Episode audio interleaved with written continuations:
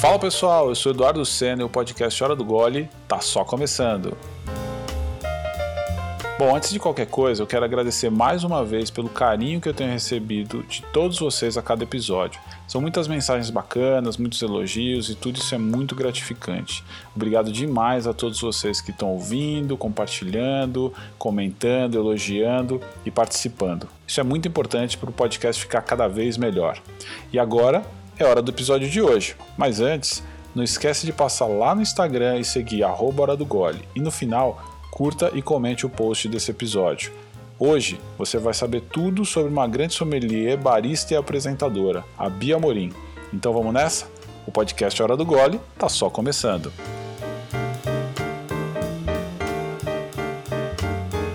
Ela é formada em hotelaria, com pós em gastronomia, mas também é sommelier de cerveja, jurada de reality show, barista, fundadora da Farofa Magazine, filósofa de boteco, escritora de botequim virtual, mãe de adolescente e, mais recentemente, conhecida também como a tia da louça. Bem-vinda, Bia Morim. Muito obrigado por aceitar o convite, obrigado por estar aqui. Obrigada, enfim, estamos aqui conversando.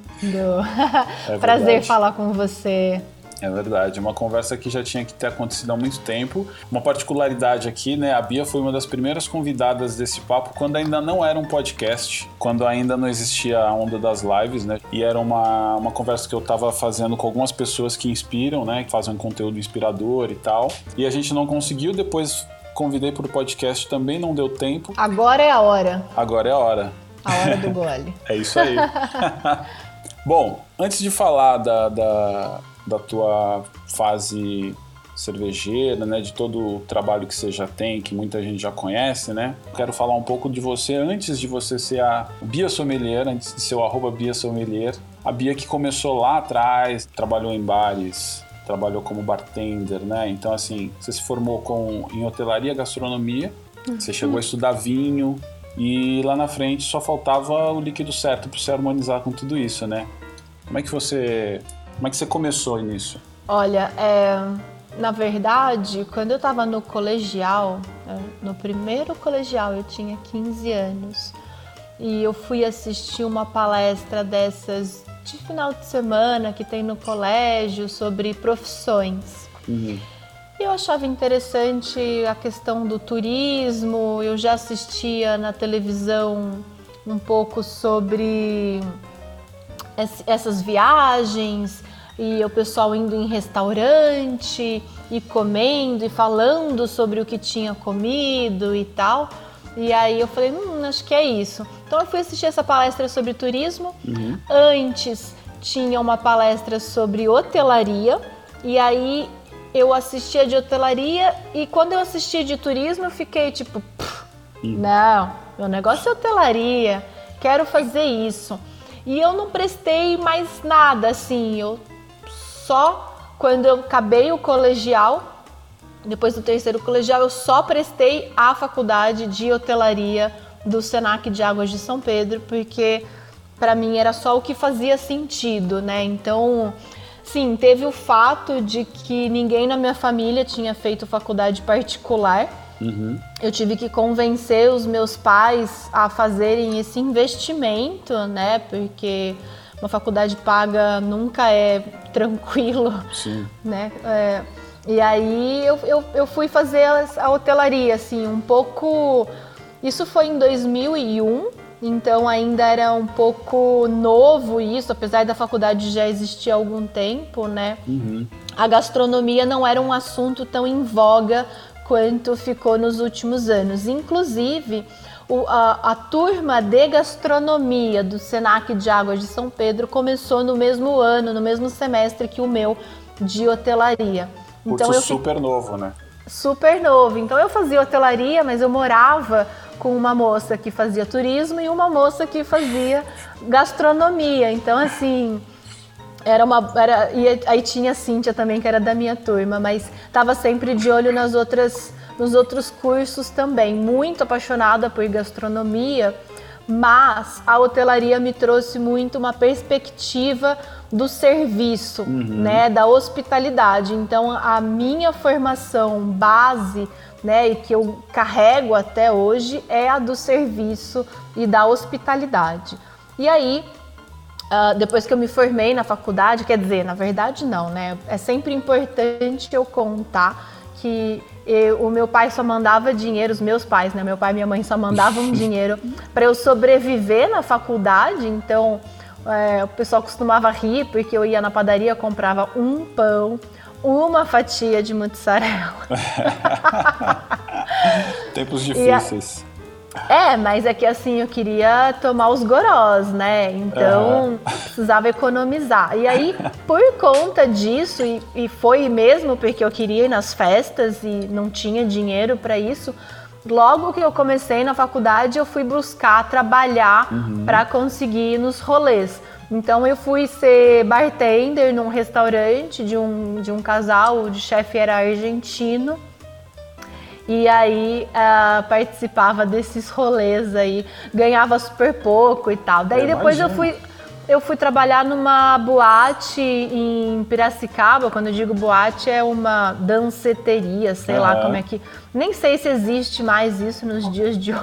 O que a gente chamou um dia de balada, talvez. Balada. Eu fui trabalhar numa balada, uhum. atendendo o pessoal de Piracicaba lá. Uhum. E trabalhava no bar também. Cheguei a trabalhar no salão. E eu ganhava 20 reais por dia para trabalhar das nove da noite às seis da manhã. É, não, é dureza. E aí dava para ir em duas baladinhas da faculdade open bar, porque na minha época custava 10 reais open bar, cerveja e cachaça. Claro que era cerveja mainstream, né? Uhum. O que eu não estava nem ligando, porque né, queria mesmo era o rolê, sim, sim. a diversão. Então eu, eu já cheguei assim na faculdade talvez um pouco dentro desse universo mais líquido, né, uhum. nesse sentido. E aí me formei, fui morar em São Paulo, trabalhei de garçonete, trabalhei como hostess, trabalhei uh, cuidando de buffet em serviço de almoço, trabalhei como auxiliar administrativa numa balada, enfim, uh, fui aí uh, come, começando mesmo, sabe, do começo. Uhum. No Senac eles falam uma coisa muito interessante que é para você mandar, você tem que saber fazer. Uhum. Então foi um lema que eu segui no sentido de vou aprender desde o comecinho mesmo e uh, sempre fui muito feliz assim no, no, no, meu ofício, né, de servir as pessoas. É muito bacana ver que hoje, né, é, ver onde você está hoje, né? Tudo que você faz, os trabalhos que você faz, onde você se envolve, tem tudo a ver com essa formação, né? Tem muito a ver com, com tudo que você fez, né? Com o serviço, né? O serviço está em tudo e quem não entende isso logo de cara sofre muito, né? Porque eu vi algumas entrevistas suas e você sempre fala muito dessa história do serviço, né? Que é uma coisa muito importante e realmente você leva muito a sério, né? E, e, e, é o que cativa, é o que te coloca em conexão com as pessoas, as pessoas voltam. Tem uma história até que você você volta no, no lugar onde você começou, né, ainda hoje, que é um restaurante. Tem uma história Sim. assim? Ah, tô sempre lá. Em São Paulo, o restaurante que eu fui garçonete durante algum tempo, uhum. que é o Mestiço. É um lugar. Bom, primeiro que a comida é bizarra de boa, né? É, não. É um restaurante incrível, né? E...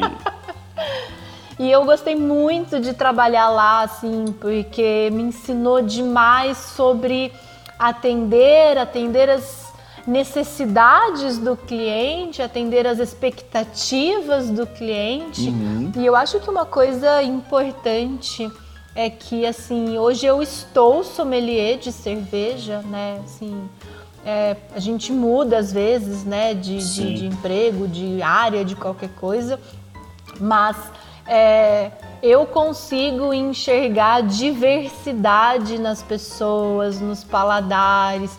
E isso eu, na verdade, porque eu tive a oportunidade de ver de perto, né, e de servir de perto as pessoas e, é, e ter o feedback das pessoas, né? Então o serviço ele é muito rico, nesse sentido. E se abriu para isso, né? Porque o, o, lance é esse, né? Você pode até entender isso como uma obrigação sua, como, como um profissional que vai atender, mas muita gente não, não incorpora isso. E aí não atende bem, e aí não consegue, não consegue desenvolver. Tem muito profissional que é bom, mas que não tem essa percepção, né, também, né, de, de como é importante você é, você saber, entender, ter essa visão, entender. Às vezes a pessoa tá. Eu já ouvi muito isso, né? Às vezes o cara quer. Ele quer conversar muitas vezes, ele não quer comer, ele não quer beber, talvez ele quer um copo d'água, mas ele quer alguém que ouça ele, enfim. Exato. Né? O bar tem muito disso, né? é. né? Do balcão do bar ser esse espaço aí, né? Então, a gastronomia, é, independente de da onde você esteja olhando, né? Porque assim, gastronomia é o discurso sobre, uhum. né? Então é o discurso sobre a culinária, é o discurso sobre as bebidas e afins, né? Acho que primeiro a gente precisa, como mercado cervejeiro, se colocar dentro do guarda-chuva gastronomia para poder olhar de uma maneira mais macro o setor, de uma maneira geral. Uhum. Uh, e a gente talvez precise entender que os cursos hoje que formam sommeliers, ou seja, que trazem uma determinada especialização, vamos por assim, uhum. eles talvez não tratem uh, a sommelieria com tanta ênfase no serviço, na hospitalidade uhum. e no quesito bandeja né? Não é. no sentido só da bandeja, mas no sentido também dessa história do serviço. Então, é muitos dos sommeliers hoje e é, mas não é uma crítica, não sabem servir né? Então, uhum. pode ser uma crítica se você quer fazer evento, se você quer estar tá fazendo degustações e pipipi popopó. Uhum. É uma crítica sim, porque você tem que sim saber fazer serviço. E não é Perfeito. só que, ah, eu sei servir uma cerveja belga. É, tá, não. eu também sei, mas uhum. você sabe, você sabe levar da cozinha até o cliente, você sabe que todos os processos de atendimento, são muitas ferramentas, Sim. sabe? Então, porque o que acaba acontecendo que as pessoas acham é, que, que quem é garçom, quem, quem é garçonete, que o cara do bar, que independente, qualquer pessoa que trabalhe dentro de um restaurante é alguém menor, num sentido profissional. Ah, aquela pessoa é garçom, é uma uhum. garçonete.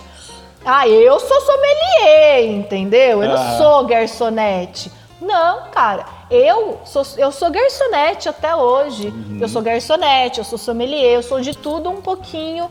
Aí dentro disso sempre me orgulhei de ser garçonete. Então tem uma questão uh, de, de você olhar com mais respeito, Perfeito. né, cada uma dessas características.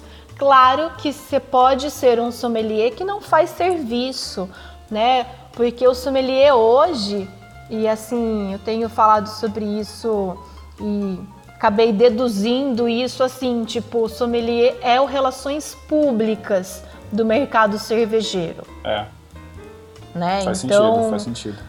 Hoje o sommelier é muito mais relações públicas do que o serviço da cerveja em si. Uhum. Né? Então, são é, não, coisas. Não, faz todo sentido. E eu, eu falo que eu fiz um curso, o curso sommelier que eu fiz foi recentemente, é uma grade já, já tradicional.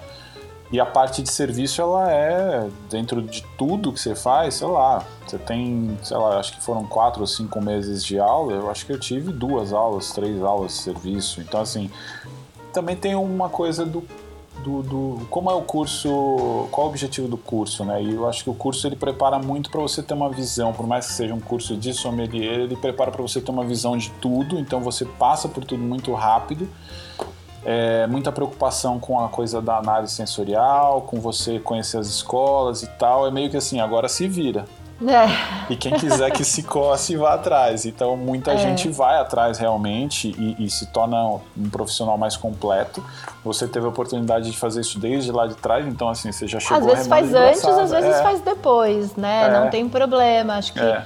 se você quer servir cerveja, você tem que depois procurar. Uh, se indumentar aí com as outras ferramentas, né? É, isso, perfeito.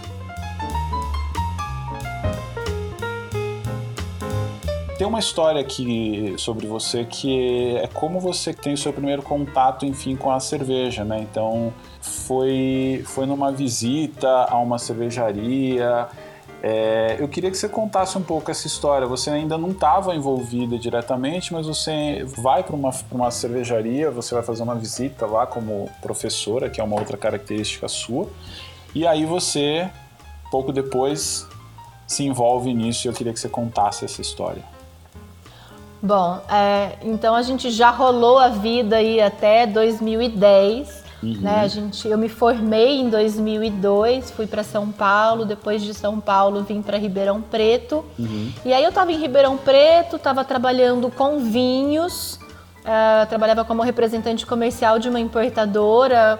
Eu viajava aqui toda a região de Ribeirão Preto e estava dando aula numa faculdade uh, dava aula de bebidas e bar. E aí nessa primeira turma. o título é, é ótimo. É, não, era a professora mais legal do rolê, né? É. E, e aí eu falo, bom, eu sei muito pouco sobre cerveja, então a gente vai fazer uma visita técnica uhum. na cervejaria Colorado, que era a cervejaria que a gente tinha aqui em Ribeirão Preto, para conhecer a cervejaria e método de fabricação e tal. Legal. Nessa época a gente já tinha a cerveja artesanal aí, sabe, meio que se mostrando no mercado, uhum. vez ou outra a gente escutava alguma coisa. Eu já tinha feito, isso foi junho, tá? Em abril eu tinha feito um jantar harmonizado, eu tinha organizado, uhum. né, produzido um jantar harmonizado num restaurante que era meu cliente de vinho. E eu chamei o Edu Passarelli, uhum. contratei o Edu Passarelli para fazer esse jantar. Então foi muito bacana. Mas assim, era uma coisa, ah, legal, a cerveja lá e eu aqui. Quando em junho eu vou com os meus alunos na cervejaria Colorado, eu esbarro com o Marcelo dentro da fábrica, uhum. num dia que ele estava lá, e aí é ele quem fala: Ah, ok, eu vou fazer essa visita, deixa eu, deixa eu acompanhar essa visita. Com aquele jeitão Bom, dele. É, garotinha. é. E aí, é, a gente ficou amigo no Facebook, que era algo também super novo na uhum. época começamos a conversar, daí na semana seguinte eu fui lá e tal. E aí o Marcelo me convida para cuidar da parte de eventos da cervejaria Colorado. Uhum. E aí eu falo, ah, legal. Eu comecei a dividir meu tempo entre o vinho e a cerveja, eu trabalhava meio período. Mas assim, passou uns, uns 15 dias, o Marcelo já falou, não vai dar certo, você vai ter que ficar aqui full time, sabe? E aí eu acabei uh, largando todas as outras coisas que eu fazia, menos a, a aula, continuei dando aula na faculdade. Uhum. E aí fui trabalhar realmente na Colorado. Daí, uma outra coisa interessante, né, é que ainda, é que que era? Ainda em 2010, o Marcelo me deu a vaga na primeira turma da Dumans no uhum. Brasil de sommelieria, do curso. Era uma vaga que tinha sido reservada para ele e ele falou: Olha, garotinha, eu acho que você vai precisar mais do que eu, sabe? Uhum. Olha a generosidade da Demais. pessoa, né? Assim, Marcelo, eu sou, né? É, eu sou fã do Marcelo. Ele é um cara que para mim é excepcional, ele é uma lenda para é, mim. E, tá, e eu já... me sinto primeiro episódio do podcast Hora do Gole, tá lá contando ah, a história dele. Ah, meu é... Deus, ele é muito querido. Então, ele, essa pessoa que me deu essa oportunidade, sabe? Eu acho que ele também enxergou que uhum. né, seria uma pessoa que ia me utilizar bem disso.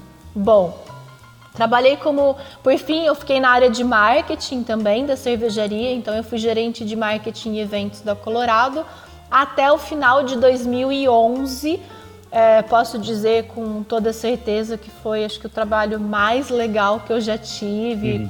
Viajava, né? Fui para a França, fui para o Canadá, viajei pelo Brasil também, falando sobre Colorado.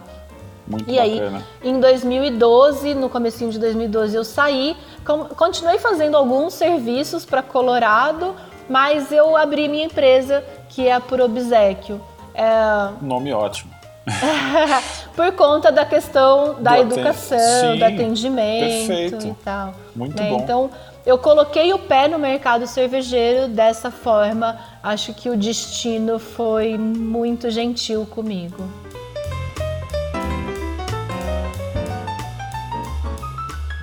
A gente conhece você das redes, enfim, você entra na, na no Instagram, né? Você começa a fazer os seus trabalhos, você usa ele como ferramenta Uso também. bastante. E aí chega o desafio de você mostrar a cara num reality show. Você é convidada para fazer parte do Mestre Cervejeiro numa repaginada, né? Por anos ele tinha um formato super tradicional ali e de repente ele resolve mudar.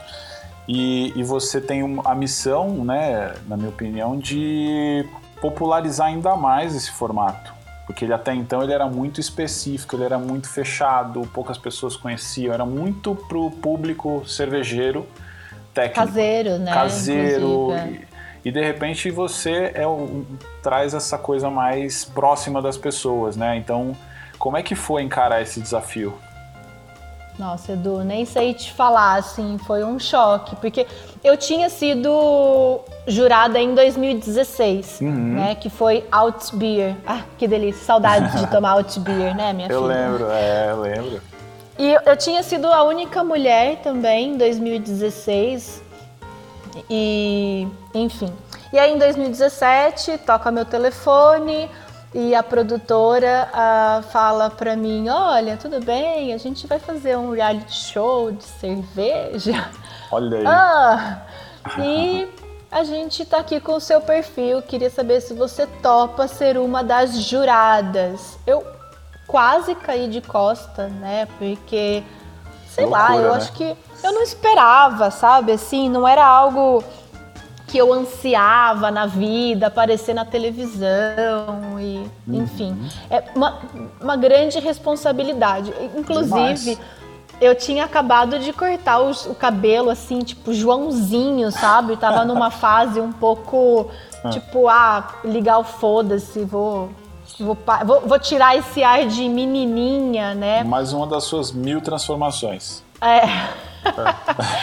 e aí eu até falei, falei, olha, eu não sei qual que é o perfil que vocês querem, né? Tipo, já que você é seria, seria um, um, um espaço para uma mulher, eu tô aqui, tipo, desse uhum. jeito, uhum. né? Então, mas Legal. enfim, uh, deu super certo e eu acabei aceitando. Eu não dormi dois dias antes porque a minha cabeça ferve muito. Uhum. E aí começa Imagina. a martelada, né? Tipo, Tá, mas e se você falar uma besteira? Tá, mas e se as pessoas não sentirem empatia pela sua figura? Tá, mas e não sei o quê? Ah, e, sabe? Então eu comecei a me cobrar muito. Porque a autoestima da gente é. mexe demais, Edu, assim, e é uma responsabilidade muito grande demais, estar demais. na televisão e tal. A minha sorte é que eu tinha, tipo, dois caras incríveis uhum. ao meu lado e que me deram um suporte assim que tipo olha vou, vou levar para vida nessa, nessa, amizade sabe Juliano Mendes uhum. que assim você tá do lado do fundador da empresa né um cara que é um baita empreendedor além é. do queijo dele ser tipo uau é.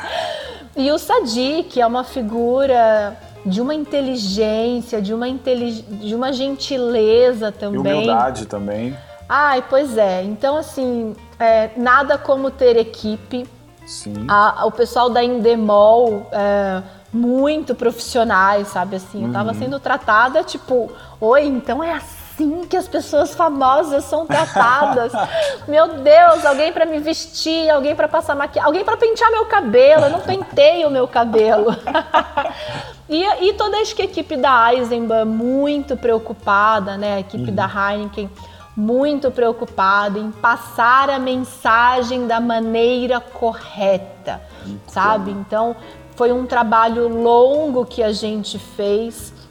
E a minha participação são três, são três temporadas, né? Eu já não faço mais parte uh, do programa Eisenbahn Mestre Cervejeiro, mas foram três temporadas incríveis e eu acho que o programa evoluiu muito. Uhum. Eu tenho muito orgulho de ter participado da última temporada, onde a gente conseguiu apresentar, sabe, ao público, tipo, olha só que todo mundo toma cerveja, as pessoas gostam de cerveja, independente de qualquer rótulo, é. não só do rótulo do estilo da cerveja, mas do rótulo do consumidor, né? Então eu uhum. abracei também um pouco essa causa aí de democratização da cerveja, não só da cerveja artesanal, mas de sabores e afins. Eu amadureci muito é, com com todas essas questões que eu fiquei me cobrando ao longo desses três anos. É porque é muito difícil, é um mundo novo, né? Você, você tem toda uma bagagem, você tem a, qualificação técnica, o conhecimento, a amizade das pessoas que estão lá, que você conhece o respeito deles, né?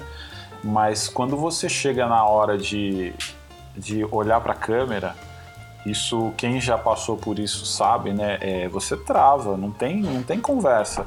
Até quem é ator muitas vezes trava e muitas vezes um diretor ele ameniza isso, né? Então você não tem noção disso. E quando você chega, é, eu queria te perguntar isso porque assim, é, fora todo esse, esse contexto, ainda tem a questão de você, como profissional, saber o papel que esse programa tem. E naquele momento que você entra, e depois nos outros anos ele evolui é, e ele estava vindo de um, de um ritmo né, de, de, de, proposta. Né? E ali vocês tinham, então, é tipo assim, até aqui foi laboratório, gente, agora a gente vai levar para massa. É. Agora todo mundo vai saber o que é esse negócio aqui. Então, assim, é, é eu fiquei pensando, é uma, uma responsabilidade gigante, né?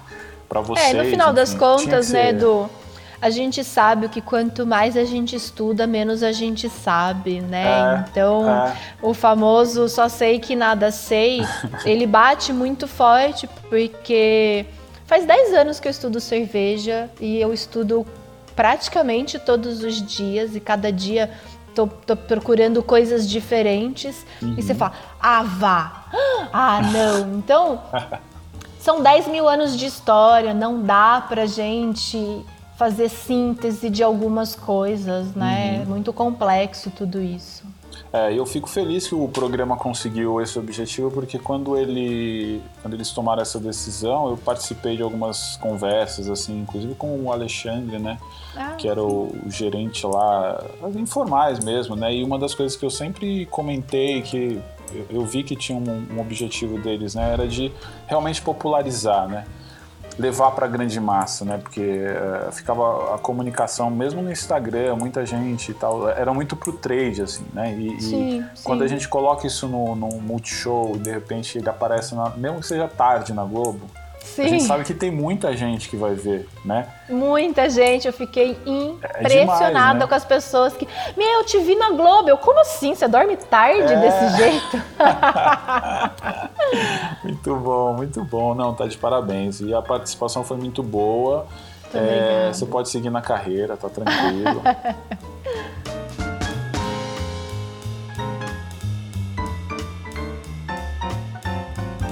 Bom, você começou com a hotelaria, passou pela gastronomia, passou pelo vinho, caiu de cabeça na cerveja, harmonizou tudo isso e aí num determinado momento você descobre que o café te faz mal e isso te coloca em uma nova cena de sabor. E aí você entra no café. Fala um pouco disso, que eu acho essa história muito legal. Você desenterrou a minha, é um a minha gastrite. Ah, isso aqui, isso aqui não é, isso aqui não é papo de boteco só, isso aqui é jornalismo também. É... Meu Deus, Edu, você, você, você foi longe. Bom, em 2015 eu fiz um evento muito grande aqui em Ribeirão Preto uh, com outras pessoas aqui da cidade. A gente é, produziu a feira, que foi um desses eventos de rua que na época estavam bem conhecidos, food trucks e afins. Uhum. E a gente colocou 15 mil pessoas numa tarde, numa rua do, um Ribeirão, do Ribeirão Shopping aqui. Pouca gente. Pouca gente.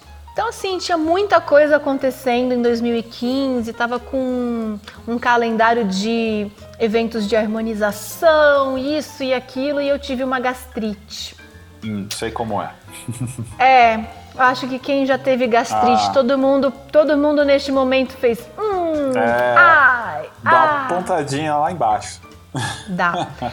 E daí eu, eu assim, eu tive, eu emagreci muito. Eu emagreci, sei lá, talvez 10 quilos Nossa. em 20 dias, assim. Foi uma coisa bizarra. Caramba. Eu mudei totalmente. A minha alimentação era como se eu tivesse num hospital, sabe? Eu parei de beber cerveja. Sim. Eu só comia batata, arroz, franguinho, essas coisas. Uhum. E o café também. Eu tomava café comum, assim, no, no dia a dia. Nem era uma coisa. Não era um ritual, sabe? Era uhum. só café. Mas daí eu, eu tratei da gastrite, demorei assim quase um ano, né, para conseguir realmente estar tá mais disposta gastronomicamente falando e quando eu volto ao médico e falo para ele, tá, e agora eu posso tomar café? Ele fala: "Ah, Bia, café". É sabe assim para quem tem gastrite, sabe uhum. assim? E aí eu descobri por um amigo meu que tem uma fazenda aqui de café aqui próximo, que ele falou: "Olha, Bia, existem estudos que falam que o café não tão torrado é um café que não vai agredir seu estômago, né? E tal. Uhum. E aí ele me faz um café, pesa o café na hora de, de fazer a extração, eu Sim. fico tipo, cara, Tipo, o que, que é, é essa balança? O que, que, você tá fazendo? É, é, eu, já, eu passei por isso também. E, e aí depois você descobre, você pira, né? E aí eu pirei. Porque daí eu tomei o café e eu falei, isso é diferente, isso é frutado, isso é, é doce.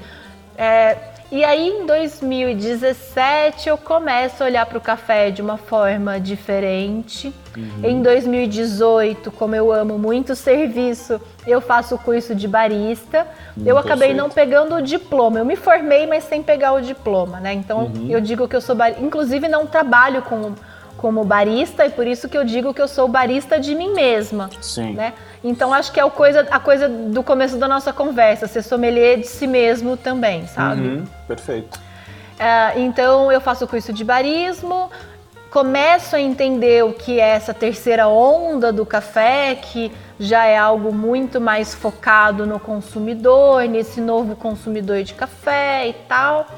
Uh, em 2019, em janeiro, fevereiro, eu acho, eu fui para os Estados Unidos e fiz uma programação de cada cidade que a gente visitava, que a gente ia visitar uma cervejaria, um bar, não sei o que, a gente ia visitar uma roastery, ou seja, uma torrefação de café. Bacana. E fiquei enlouquecida três vezes e lá dos Estados Unidos fiz a minha inscrição para o curso de mestre de torra de café com o Ensei Neto em São Paulo. Então, uhum. chego de viagem, desarrumo as malas, arrumo a mala, vou para São Paulo e faço o curso de torra de café, que daí me trouxe também, assim, me abriu uma porta gigante para o universo do café. É, então. Quando, quando você é. fala, quando você se mete, se envolve com a história da torra, né? Você, você mistura o sabor, você conhece um pouco mais, aí você entende, né, que, que entende como a gente bebe café ruim, né, a vida inteira, né? Como é uma coisa, é, porque tem a ver como com a qualidade, é um combustível, né? né? É. O café, ele ele é essa gasolina do brasileiro, né? É. Assim, porque mesmo tendo todos os sabores torrados, amargos, remédio, parece às vezes. Sim. O brasileiro mete açúcar, toma seu café e aí ele acorda Segue e vai trabalhar. É. Segue o baile. Então eu digo que o café é a locomotiva do trabalhador. Muito bem colocado. E aí, a partir do momento em que eu entendo que o café tem essa mesma percepção de importância sensorial que a cerveja tem, é, eu descubro esse novo universo e uso muitos dos meus conhecimentos no café uhum. para trabalhar com a cerveja e tenho é, tentado influenciar bastante gente aí pelo Instagram principalmente é. a tomar cafés melhores, a moer seu próprio café e Sim, afins.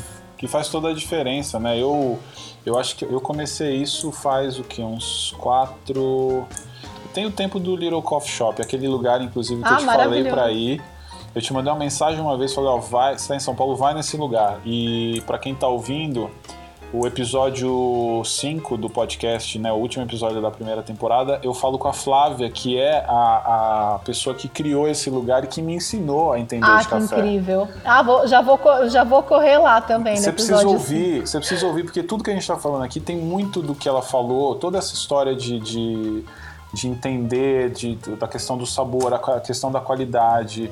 É, a gente inclusive explica qual, qual, a diferença de café café especial e café gourmet, porque as, as pessoas às vezes compram gourmet achando que é especial e Exato. essa. Mas o grande lance é, desde então eu converti muita gente a tomar café. Hum. Inclusive aqui em casa, a Adri hoje é minha barista porque ah, eu faço café, eu faço, eu fazia muito café, aí ela aprendeu a fazer café e aí eu, eu, ela sempre faz o café. E a gente sempre tenta fazer esse pequeno ritual, né? Então é, é. é muito legal e, e, mais uma vez você se reinventando, né? E entrando em uma nova, uma no, um novo sabor aí, né? Muito bom. Exatamente.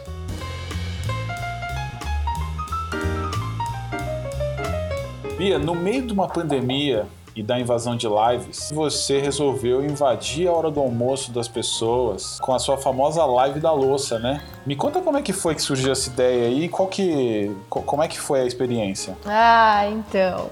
Como diz a minha mãe, que como alguém disse para ela, que são esses ditados populares, que quando você está em Roma, você faz como os romanos, uhum. né? Então, quando começou tudo, toda a quarentena e em casa e com várias tarefas e com vários trabalhos cancelados. Eu, eu enfim, estava ali, eu e eu mesma pensando. E eu detesto lavar louça, né? Um negócio assim, desde criancinha, sabe? Hum. Eu tenho uma coisa meio tipo contra, sabe? É muito infantil da minha parte. Uhum. Quando a gente diz assim, eu como sommelier, né, que fala, ah, alguém tem o um paladar infantil porque prefere cervejas pipipi. Uhum. Eu, eu tenho total comportamento infantil quando a gente conversa sobre louça. Uhum. Então, eu resolvi fazer algo com isso e e aí, assim, aquela, aquelas coisas, né? Tipo, ai, live, né? Live a louça comigo. Então, fazia sentido porque eu adoro as piadas do pavê. Cara, eu, e... eu achei isso demais. Eu, eu achei. eu, vou te falar, eu preciso confessar, eu preciso confessar que eu também sou.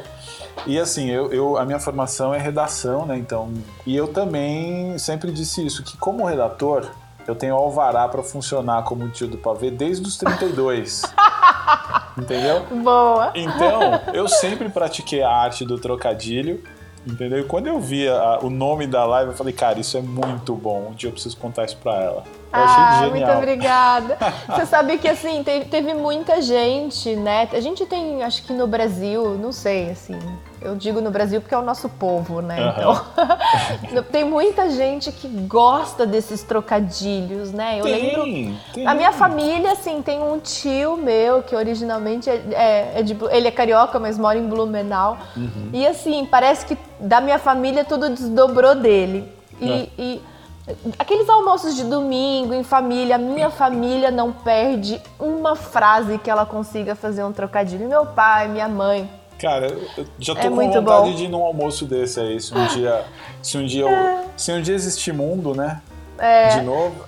O meu filho pequenininho, eu lembro das vezes ele olhar pra gente e falar assim: "Mamãe, para, por favor". Essa geração não entende nada. Ah, não, mas agora ele faz, né? Isso foi antes. Agora ah, ele, ele sacou.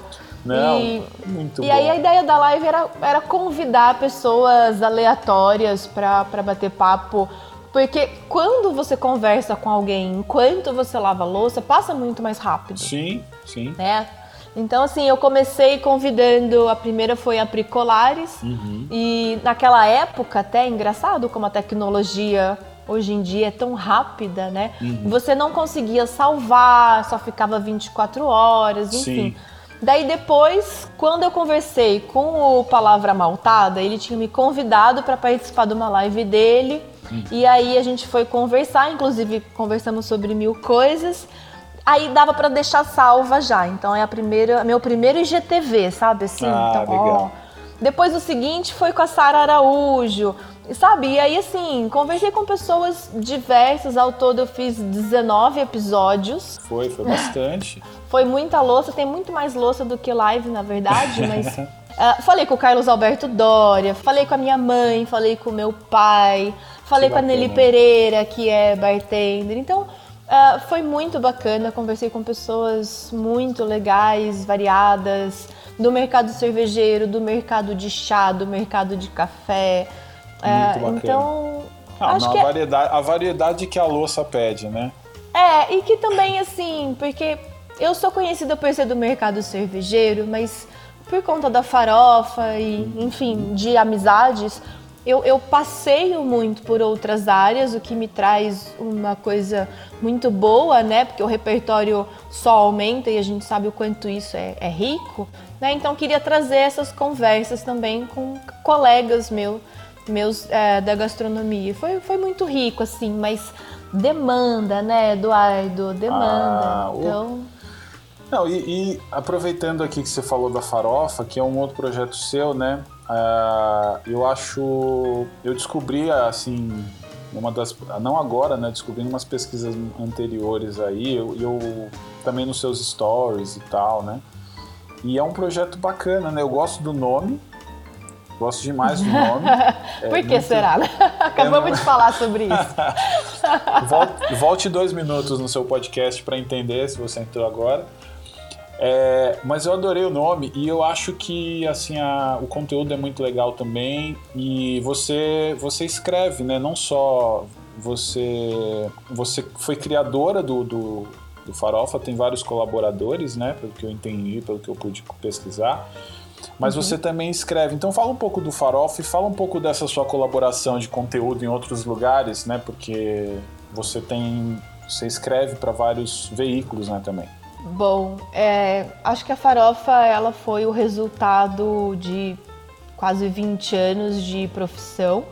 Eu gosto muito da área de gastronomia e aí uh, em 2010 eu acabei entrando para cerveja e isso eu fui, sabe, descobrindo a cerveja e nunca mais parei. Então chegou um momento que eu senti muita falta da gastronomia em si. E a farofa nasceu depois que eu fiz um evento de rua desses grandes de gastronomia com food trucks lá em 2015. Aí em 2016 eu fiquei refletindo sobre o evento, foi um evento de 15 mil pessoas numa tarde, então uhum. algo realmente grande. E, e eu estava num coworking, que é algo super moderno também. Uhum. Tava num coworking refletindo assim, tipo, pensando alto, sabe? E comecei a conversar com uma das minhas colegas, que é a Fran Michele, que é jornalista. E daí conversei com a Thaís Navarro, que é designer. E aí, sabe? Aí as coisas foram acontecendo. É, foi, foi uma coisa natural. E a farofa ela é muito orgânica.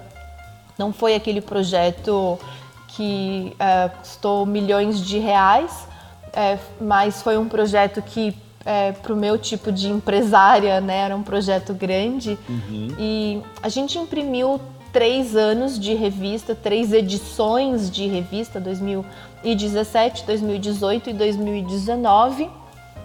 E a revista nasceu com conteúdos uh, em que eu terceirizava esses conteúdos, eu comprava as fotos, comprava o design, comprava os conteúdos, montava a revista e imprimia.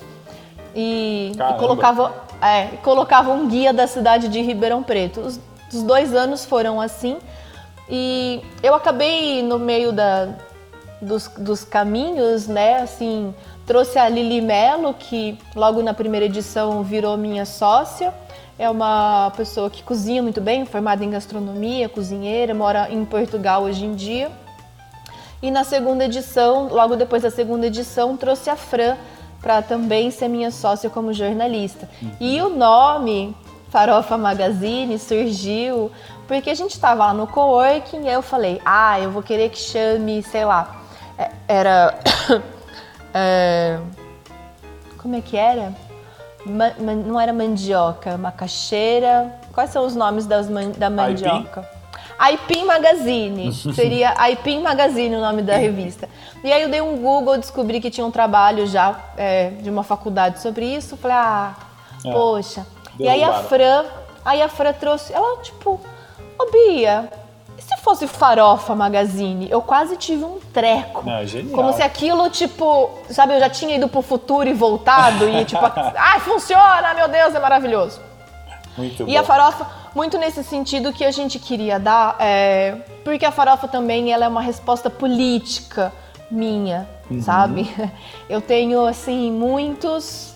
Em, em todas as três edições, eu tenho aquelas coisas que os, que os fãs chamam de. Como chama como as- quando as coisas estão escondidas?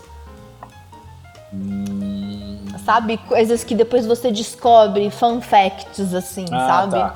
São recados escondidos que eu deixo, assim. Ah, muito Ah, legal. eu vou dar meu recado, tipo, sem ninguém, tipo, nem sem ser óbvia, sabe? Então. Tipo aquele vídeo do Tarantino, Tarantino's Mind, com que os caras fizeram sobre a teoria da conspiração dos filmes do Tarantino, né? Não conheço. Você nunca viu isso? Eu vou deixar, eu vou deixar o link aqui, chama Tarantino's Mind. Ai, por favor. É com Vai estar vai tá na descrição do episódio, é vai, isso? vai. Tá. Pensa só, eu só vou te. Tem que ver, tem que ver até o final, assim, mas é. é- é- cara, é muito bem feito. É com Celton Mello e seu Jorge. Trocando uma ideia. Imagina o Celton. Mello com aquela, com aquela dicção dele, aquele jeito peculiar dele de falar. Peculiar. E conversando com o seu Jorge, né? Que é, que é o contrário, né? Aquela paz, aquela figura, né? Gente. É muito legal, procura é, Ai, já tô muito. Mind. Já tô muito curiosa. Eu vou deixar o link lá, é muito bacana. Então a farofa, ela, ela, ela é isso, assim. E eu, eu escrevo, né, em, em blogs, a gente estava falando de blogs no, no offline agora há pouco.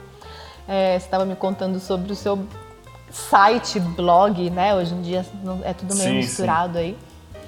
Em 2007, eu vim de São Paulo para Ribeirão Preto para morar aqui.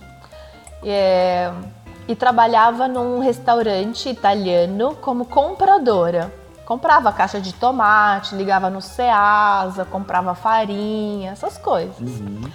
E aí, aí eu resolvi começar um blog. Meu blog chamava Café, Almoço e Jantar.blogspot. alguma coisa.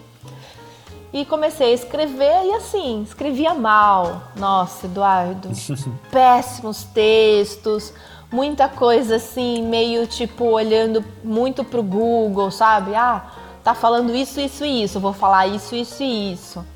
E assim, durou pouco porque o meu pai que que é professor e teve uma, tinha uma editora de livros na época e tal, já me tesourava. Depois a minha irmã começou a ler meus, li, meus textos também, tipo, Bia tá péssima. e eu não desisti, perseverei bastante e comecei a entender. Você falou que você trabalhou, trabalha com roteiro, com escrita, né? Uma coisa que acho que a gente tem que passar por cada uma das etapas e ouvir as críticas de forma construtiva. Sim, sim. E depois eu comecei a escrever pro Mixology News, depois eu acabei indo pro Papo de Homem, que aí eu ganhei.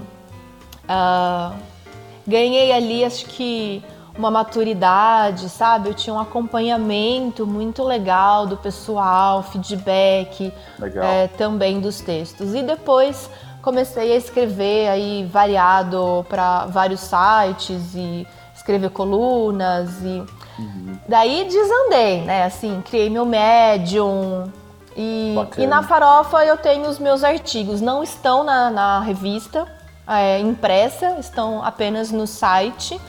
E sei lá, eu já devo ter uns 80 artigos. Se você abrir meu Tem, tem computador bastante. aqui, se você abrir meu Word, se um dia eu morrer, fica aqui o recado, abram o meu computador.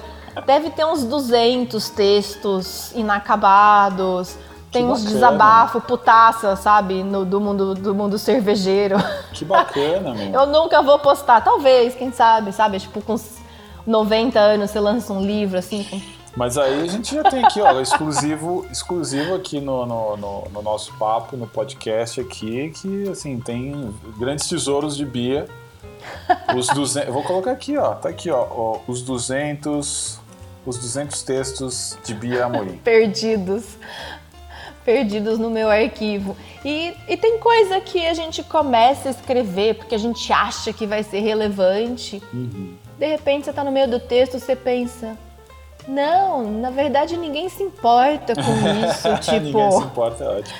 sabe? É um negócio que eu gosto muito do. Tem uns filtros do, do Instagram, né? Tipo, ninguém se importa. É, é. Porque tem algumas coisas que eu acho que são conversas nossas com o nosso ego. É, às vezes tem algumas coisas que eu fico brava, mas são por conta da minha perspectiva. E eu, eu não sou uma pessoa que eu quero ficar entrando em atrito por conta de coisa pequena, ou cultural, ou banal. É, apesar de eu dizer que, tipo, eu já escrevi um texto, tipo, ah, cerveja é um time de futebol, porque as pessoas às vezes ficam escolhendo lados. Eu não gosto de escolher lados, sabe? Eu concordo, E- eu acho é. legal. Eu acho que tem- você tem que fazer a sua trajetória e tentar fazer o melhor, né, cara? Não é, não é ficar em cima do muro, não é sobre isso, né? Mas é comprar as brigas certas, talvez. É, é. Não perder tempo, porque assim, a gente tem pouco tempo, cara. A gente, a gente viu, gente, o mundo parou e a gente continua sem tempo. Então, assim, o bem mais Verdade. precioso que existe, na minha opinião, hoje, eu acho que ficou muito claro, é o tempo. É, é verdade. Porque se você. Cara, não tem, não tem. Então, assim, não vou perder tempo é, é, com coisa pequena, né? Com Coisa É. que não vale. É por isso que eu acho que. Eu escrevi, eu vou te mandar um texto que eu escrevi pro Guia da Cerveja, que é, é muito a minha cara. Exclusividade? Não, já tá, já tá Ah. lá já no Guia da Cerveja Droga. que que eu, eu acho que às vezes eu acho que o meu melhor momento é agora, tipo, igual a gente tá conversando aqui, eu tô olhando o pôr do sol. É, ofi- oficialmente no, no, no tempo da gravação são quase 6 horas da tarde, né? E aí o sol tá tipo baixando, bonito. Eu tô aqui com a minha cerveja, uma cerveja que eu tô completamente apaixonada. Aliás, vamos, vamos abrir um parênteses. Vamos? Qual é a cerveja que você tá tomando? Eu tô tomando uma cerveja que acabou de chegar pra mim, uma cerveja não pasteurizada de um Olha. projeto ah, muito bonito, incrível que eu tô participando da MB, que é uma marca de meles nativos. Não sei se você conhece eles. Eles fazem um trabalho muito legal ah, de conscientização da questão de sustentabilidade, eh, da questão da importância das abelhas e falam muito sobre as abelhas brasileiras, né? Essas abelhas então que a gente chama de nativas. E assim, para quem é do sensorial igual eu, que piro nesses prazeres sensoriais, as abelhas nativas, elas têm um mel muito incrível, fermentado, cheio de notas e nuances. Então, assim, você vai tomar é, uruçu amarela, você vai. é, tem vários tipos, né? E a gente Que fez legal. uma cerveja, eu participei desse projeto junto com eles. É, já faz alguns anos que a gente estava na tentativa, passamos até o projeto por algumas outras cervejarias e acabamos é, na cervejaria Bragantina, ali em Atibaia. E eles fizeram uma receita de coach, é, então uma receita alemã, né, de uma cerveja alemã, e ah, não é pasteurizado e é adicionado mel de uruçu amarela. Então tá muito delicada. Que legal. tá muito deliciosa, assim. Fiquei também. curioso, fiquei curioso. Depois me passa, me passa os dados. Não sei se isso vai estar à venda, se o projeto está Sim. divulgado. Me passa o link Tá divulgado, tá vendendo no EAP e Uhum. no site deles eu te passo pra gente colocar na descrição do episódio. Legal, legal, muito bom. E você, o que, que você está tomando? Estou curiosa. Em homenagem à, sua pessoa e a esse encontro épico, né? De Ah. tantos e tantos de tantos e tantos tantas e tantas tentativas, eu tô aqui é. com uma cerveja que você conhece bem, ó. Conheço. Eu conheço como poucos conhecem, inclusive, e né, é por Eduardo? isso que eu coloquei, porque eu acho que assim é uma cerveja que, que fecha, fecha, não sei, né? Vou, não vou dar spoiler aqui, mas não fecha teoricamente o teu ciclo no Mestre Cervejeiro Eisenbahn, que Sim. foi a, a cerveja vencedora da última temporada. É Da a, é a Décima Hilda, edição. décima, né? É, é a Session IPA Hilda, Hilda Furacão. Não, Furacão é, é- é meu. E é uma cerveja que a Eisenbahn mandou para mim aqui há alguns dias. E fiquei muito feliz porque eu não tinha. Eu realmente não, não sabia como é que ia ser essa, essa distribuição, se eles iam colocar na, no mercado. A gente fica curioso, né? É. E a cerveja é deliciosa. É realmente uma cerveja incrível. Eu tenho bebido essa cerveja, assim, tipo, é a minha cerveja. Eu, eu tenho algumas ainda, né? Mas tenho tomado ela, achei deliciosa, assim, super equilibrada, uma, uma maravilha, assim, a cor, enfim. É, foi uma cerveja muito interessante, né? A minha participação no, no Eisenbahn Mestre Cervejeiro ocorreu pela primeira vez em 2016, quando o concurso ainda era julgado de maneira tradicional, né? Vamos assim dizer. A gente foi para Blumenau durante a Oktoberfest uhum. uh, e julgou no The Basement uh, a Altbier Certo. Cara, foi um ano também incrível, porque eu amo Altbier e... É, é, a gente falou disso, né? Que eu, Baita estilo. Eu fui no... Eu fui no... Eu fui na decisão aqui em São Paulo, dessa edição. Foi o, a, a, a revelação, né, do, do ganhador. Sim. Aqui em São Paulo. Eu lembro muito bem desse dia. Também adorei a cerveja. Eu, eu bebi várias vezes essa cerveja depois. Foi muito, muito legal. Muito legal. E, e, foi assim, eu acho que para o mercado cervejeiro foi, foi épico, né? Foi marcante. De repente, o mercado de cerveja artesanal, craft, né? Uhum. Quer que, que as pessoas prefiram chamar. Eu acho que a Eisenbahn trazer aí para televisão, para um público, sabe? Uma coisa divertida, muita educação, as pessoas, sabe, um cuidado da equipe em passar cada uma das informações corretamente para o público, para abrir um pouco mais essa essa sensação das pessoas ficarem curiosas para saber o que é lúpulo, o que é malte, o que é levedura, que sabor é esse que eles estão falando, né? Então assim, foi demais. Minha passagem foi um presente para minha carreira profissional.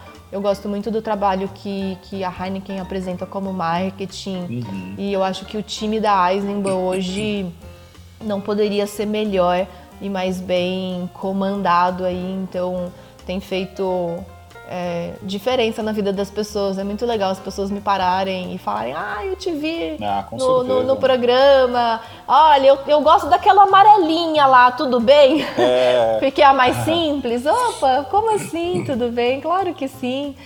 E, e, a cerveja do Botelho ficou muito bacana, né? Eu uhum. acho que uhum. Session IPA é um estilo muito interessante de estar no mercado, porque ah. ela realmente vai trazer as pessoas e os paladares das pessoas para mais perto do mercado é, e da cultura cervejeira, que no meu caso acho que é o que, que eu mais quero compartilhar. Ah, foi, não, foi golaço mesmo, uma cerveja que está de parabéns, eu adorei. Uh, eu gosto de Session IPA, mas não é a cerveja que eu bebo com mais frequência ou que eu busco, mas essa tá muito interessante, assim, ela tá, tem um sabor, ela tem ela tem uma força na medida, sabe? Tá equilibrada, tá né? Tá equilibrada, assim, então não é aquela coisa que, ah, uma session é uma cerveja muito fraquinha ou coisa do gênero. Não, ela é uma cerveja que traz mesmo a, a referência e ficou deliciosa, né? Então, assim, parabéns, foi muito bom. Muito obrigada. A equipe, é... equipe toda muito, muito maravilhosa.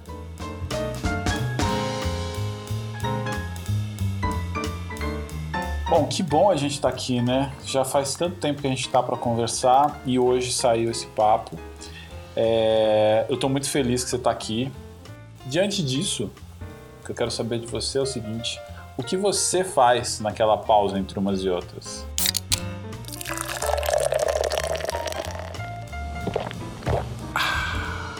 Que difícil. Meu filho fala que eu trabalho 16 horas por dia e o restante eu durmo. Pô, dormir, dormir. Você é das que fazem pausa de verdade. ah, eu gosto muito de assistir filme. Eu acho que é um hobby básico, assim. Legal. Uh, eu gosto de, às vezes, jogar uma dama com meu filho quando ele topa.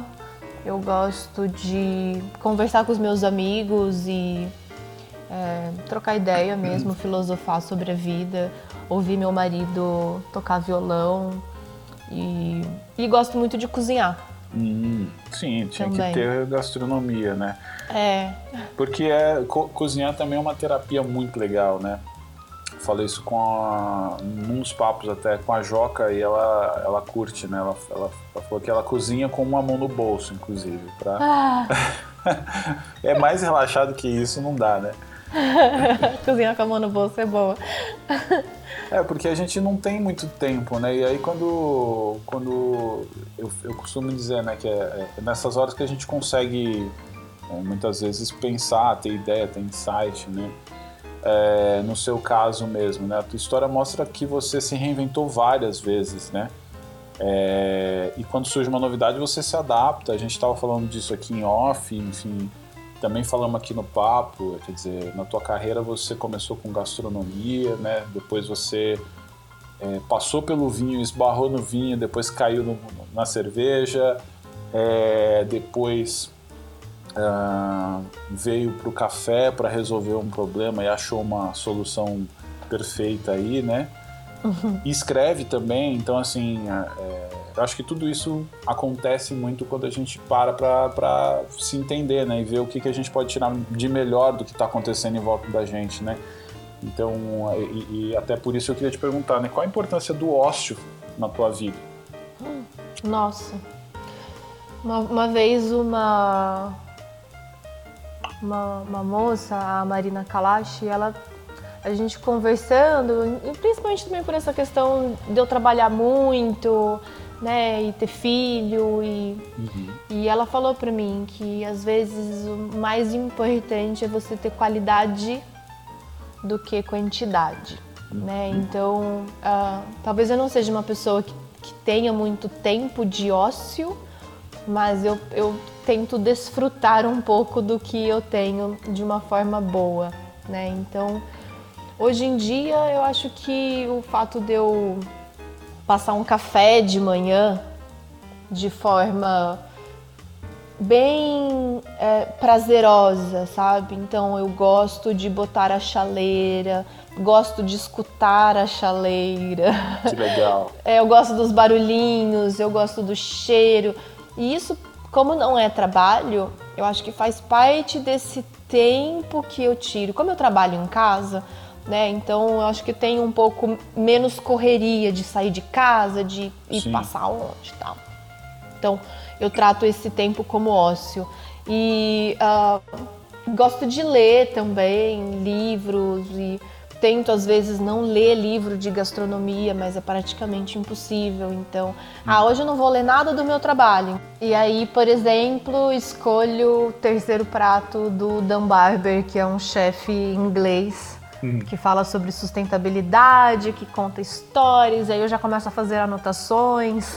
Então, muitas vezes eu acabo levando aquilo que eu tô no ócio pro trabalho, vou uhum. e volto, né? Mas enfim, eu acho que são momentos importantes, porque o cérebro, ele às vezes precisa desse respiro para continuar sendo criativo. A rotina, ela tira a gente do. Ela tira essa oportunidade da gente, né? E quando a gente para, a gente consegue ver um detalhe ali que pode fazer a diferença, né? E aí surge uma ideia, por exemplo, né? Muito legal isso. É. Uhum. Assim, você hoje tem uma carreira super consolidada, assim, tá, tá sempre pesquisando, tá sempre se se reinventando, procurando novidades. Você está falando aqui né, de, da, da, leitura que você usa como referência. É, e você tem, mas você tem uma história muito muito forte na cerveja, né? Você passou por várias coisas, mas a cerveja ela te colocou num rumo aqui que te conectou com várias outras coisas e pessoas e, e modelos de trabalho e de carreira, né? Qual a importância que ela tem hoje na sua vida?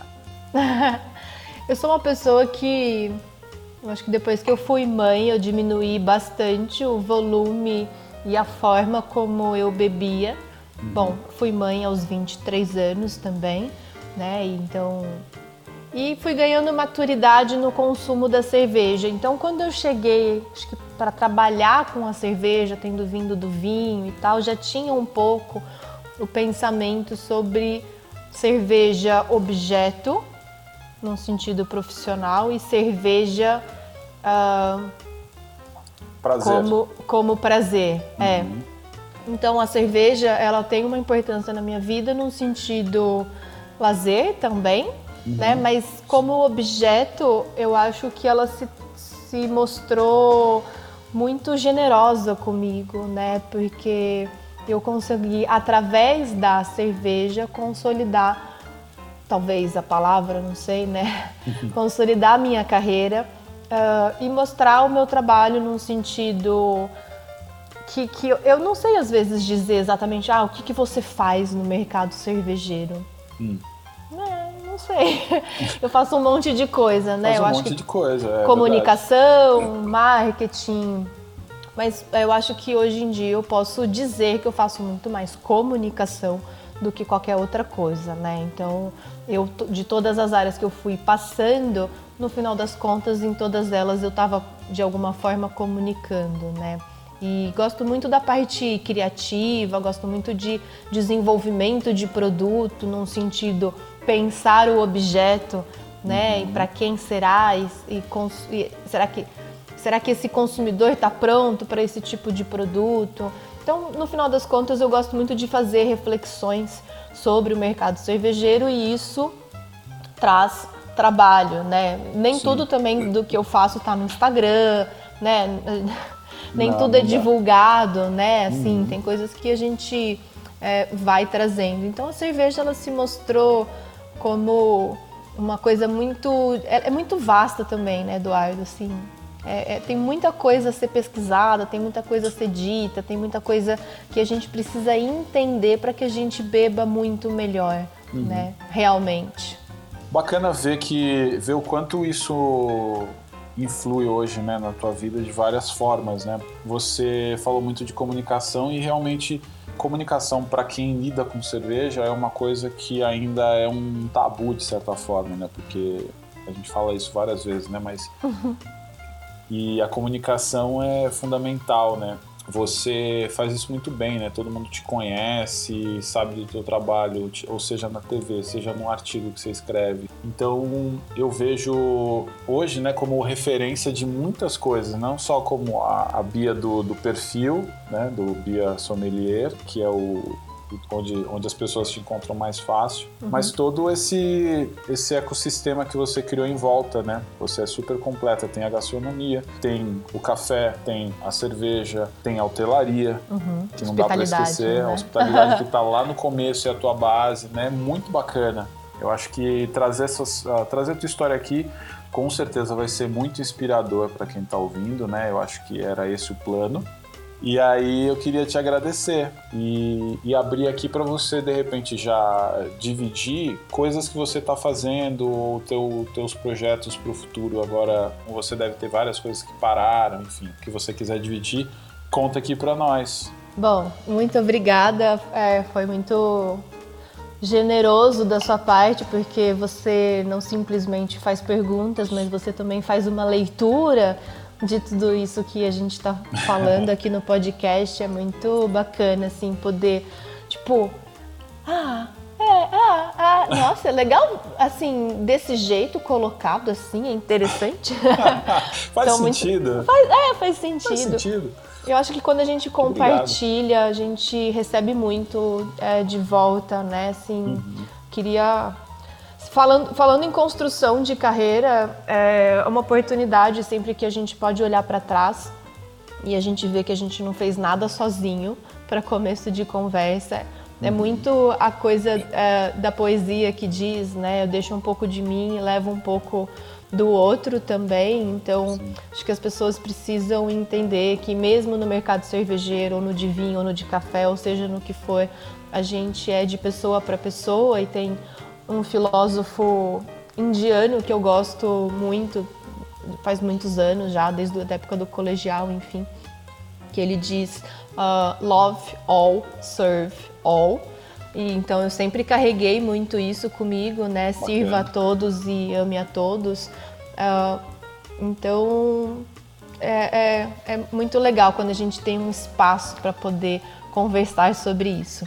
Legal. E os novos, os novos pensamentos, eu acho que eles estão num, num esquema ainda um pouco lento, né? Ainda acompanhando tudo isso que está acontecendo e pensar é, o, quais, quais são os resultados de tudo isso que a gente está vivendo agora e que a gente sente sempre um pouco mais à frente. Então, estou bem no digital, uh, uh, usufruindo aí desse, desse espaço que hoje a gente tem. Então, estou com as aulas online, que estou sempre divulgando no sim, meu perfil, sim. tentando sair um pouco do óbvio ou do que já foi dito, né? É, uhum. Eu acho que muitas pessoas querem se aprofundar também né, poder filosofar Sim. aí um pouco. Então, é só me procurar no perfil, como você disse, acho que é mais fácil de encontrar as novidades no Instagram. E torcendo e tentando talvez aí uh, fazer com que as pessoas não desistam de tomar cerveja artesanal e que elas possam, mesmo bebendo menos, uh, beber melhor, que eu acho que é a grande filosofia que, que, a, que a cerveja artesanal nos trouxe. Muito bom, muito bom. Aí, ó, tô muito feliz. É, obrigado pelas suas colocações, que também acho que quando a gente ouve é, é muito bacana. É, e eu falo isso porque várias pessoas têm dado feedback do, do, do podcast, né, do, da primeira temporada, foi muito bacana. E tá aqui e abrir esse diálogo e dar visibilidade para essas pessoas e dar visibilidade para o conteúdo que eu também faço é, e que faço com muito carinho, né? É importante. Muito bem feito, né? Inclusive. Assim. Obrigado, obrigado mesmo. E, e, e, as pessoas que me conhecem sabem, né? Às vezes eu demoro para fazer algumas coisas, mas é porque eu quero fazer de um jeito. E, e a gente tá para falar sobre, sobre Bia Morim há muito tempo e eu não consigo falar, e aí a gente ficou nessas questões de agenda. Para você que está ouvindo, não sabe, esse papo foi demorou para ser agendado, demorou para conseguir fazer e ele está sendo feito em duas partes. para vocês terem uma ideia. Então assim, não foi fácil, mas foi muito gratificante, né? Porque quando você bate um papo, a gente às vezes se encontra, não, não consegue bater esses papos porque você está em evento, enfim. É, não dá tempo, não, não, não ouve precisa dar atenção ou fazer outras coisas. Né? E aqui a gente teve uma conversa muito franca e a Bia é um personagem muito bacana que eu acompanho há muito tempo e que eu tenho certeza que é uma, uma carreira e uma pessoa muito inspiradora, né? Então por isso que ela está aqui e eu acho que eu consegui trazer isso de forma muito clara é, e fico muito feliz é, e grato por você ter participado. Finalmente saiu, né? Então É isso, Bia Amorim. Obrigada. Aqui na hora do gole. E para fechar, muito obrigado mais uma vez, Bia. Saúde. Saúde e até a próxima. Até. Legal demais esse papo, né? Essa foi a nossa pausa de hoje com a sommelier Bia Morim. Para saber mais sobre ela e ver algumas das curiosidades que a gente falou aqui, corre lá na descrição do episódio. E não se esquece de comentar também lá no post do Instagram e compartilhar nas suas redes sociais também. Semana que vem tem mais Hora do Gole. Até lá, beba sempre com moderação e até a próxima pausa. Tchau!